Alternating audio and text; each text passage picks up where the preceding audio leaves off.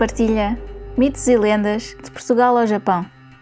Um podcast de partilha de contos, mitos e lendas de todo o mundo.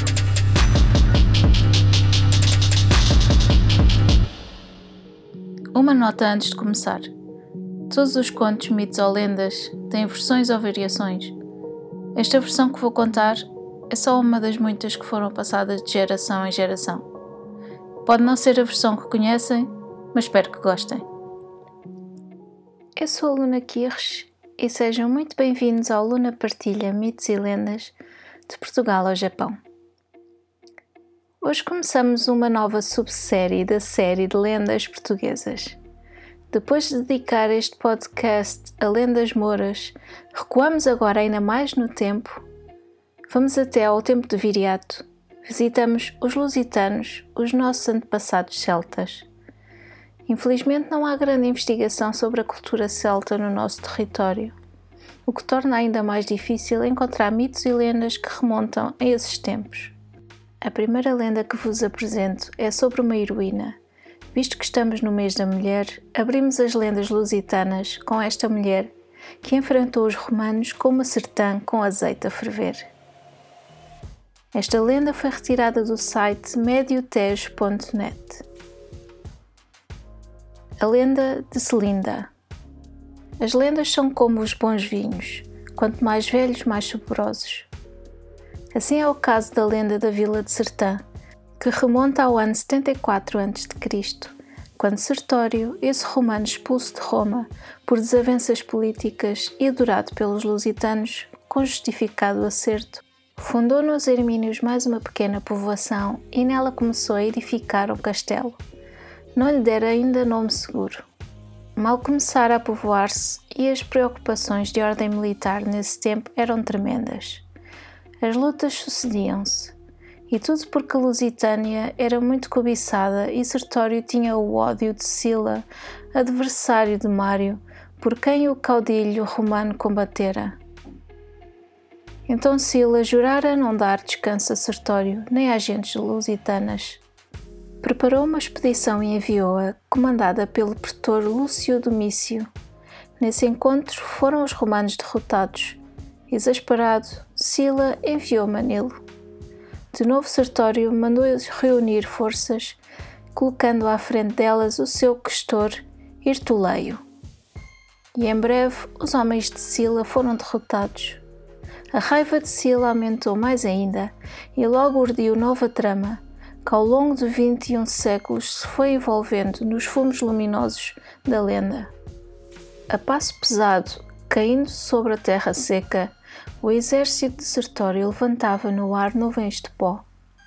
Embora vitorioso, o regresso não era feito em ritmo de alegria. Os homens vinham cansados e desejosos dos dias de folga que o chefe lhes prometera. Sonhavam já com as suas casas, as suas famílias e a recompensa que lhes fora anunciada. A meio da hoste, um rapaz alto, de olhar vivo e ombros largos, destacava-se dos outros. Era bastante moreno e dir-se-ia o menos cansado de todos. Olhava com evidente interesse para as casas dessa pequena aldeia que iam atravessando. De súbito, soou um grito de alegria, pronunciando o nome: Marcelo! O rapaz olhou na direção do chamamento. Uma jovem, também alta e de ombros balançados, corria já ao seu encontro. Marcelo, finalmente chegaste! Sem parar, ela enlaçou-lhe a cintura e continuaram caminhando. Celinda! Ela falou-lhe quase ao ouvido. Soube que as tropas regressavam vitoriosas e vinham ao teu encontro. Sempre caminhando, com a jovem a seu lado, Marcelo declarou com entusiasmo: Sertório é um grande chefe. Ela tem um trejeito de amor.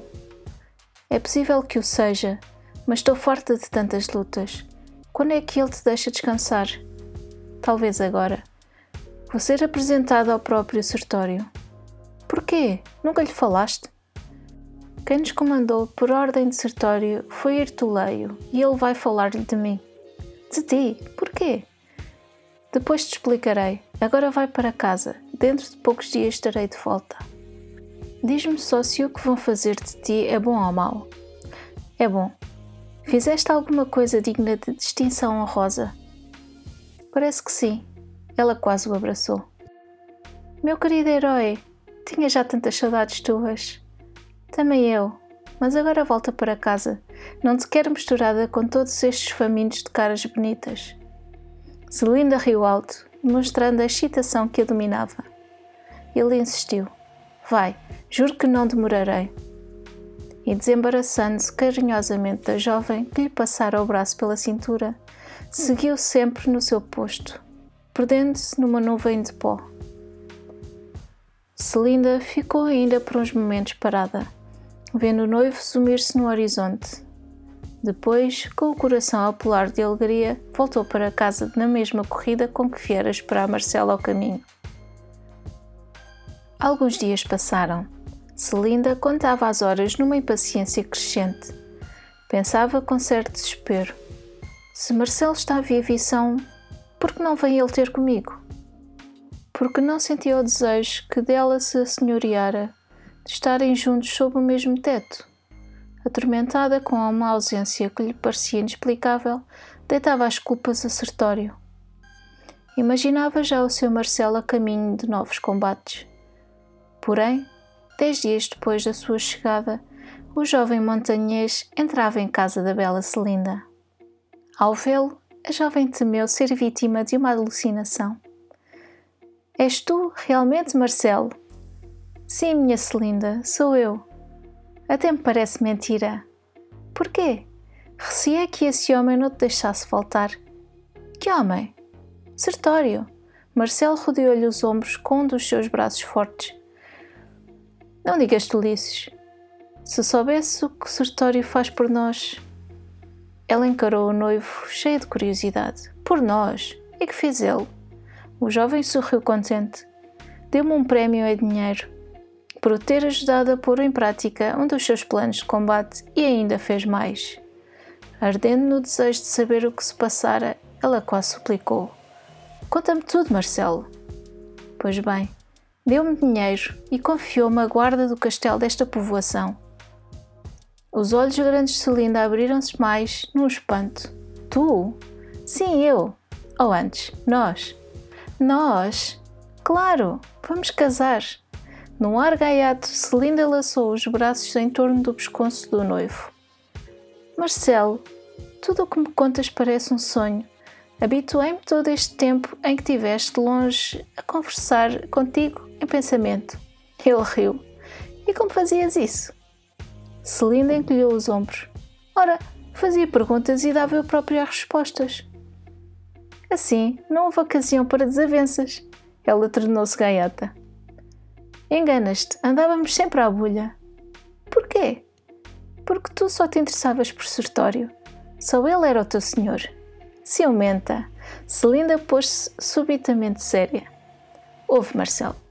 Tens a certeza que ele não voltará com a palavra atrás? O jovem soldado olhou-a de frente. Celinda, lembra-te que Sertório está aqui porque nós, lusitanos, o chamamos para que nos ajudasse a expulsar os romanos. Ele veio de África e trouxe com ele o seu exército. Sertório luta por nós, compreendes? Confia nele, Celinda. A jovem baixou a cabeça, não plenamente convencida. O noivo tornou: Por que não gostas dele? A resposta veio rápido: Porque é romano. Marcelo meneou a cabeça. Um romano que expõe a vida por nós é um amigo. Celinda respirou fundo, sentia que a sua atitude desagradava ao noivo. Tentou encorajar-se. Talvez tenhas razão. No fundo, quero aborrecê-lo apenas porque me afasta de ti. Marcelo voltou a sorrir. Mas agora é ele quem nos aproxima. Tens de fazer-lhe essa justiça. E o resto da tarde gastaram-no os jovens enamorados a fazer projetos para o futuro. Celina e Marcelo casaram-se. No castelo que o jovem guerreiro lusitano guardava, reinava a paz e a alegria. Celinda era uma cozinheira de grande fama e Marcelo adorava ver os seus melhores amigos sentados à sua volta à hora das refeições. A alegria deles contagiava-o e todas as frases elogiosas dirigidas a Celinda ele as tomava com orgulho de um esposo apaixonado. Como esta lenda ainda é longa, A segunda parte terá de ficar para o próximo episódio. Não percam! Espero que tenham gostado. Muito obrigada por estarem desse lado e até ao próximo conto. Se gostaram deste podcast, subscrevam, deixem um comentário simpático e uma avaliação de 5 estrelas. Gostariam de partilhar um conto, um mito ou uma lenda? Enviem para o e-mail mitoselendas.lunaquirres.com Descubram mais no Instagram Luna Partilha. Podem apoiar este podcast através do PayPal ou comprar um café. Vejam os links na descrição. Muito obrigada e até ao próximo conto.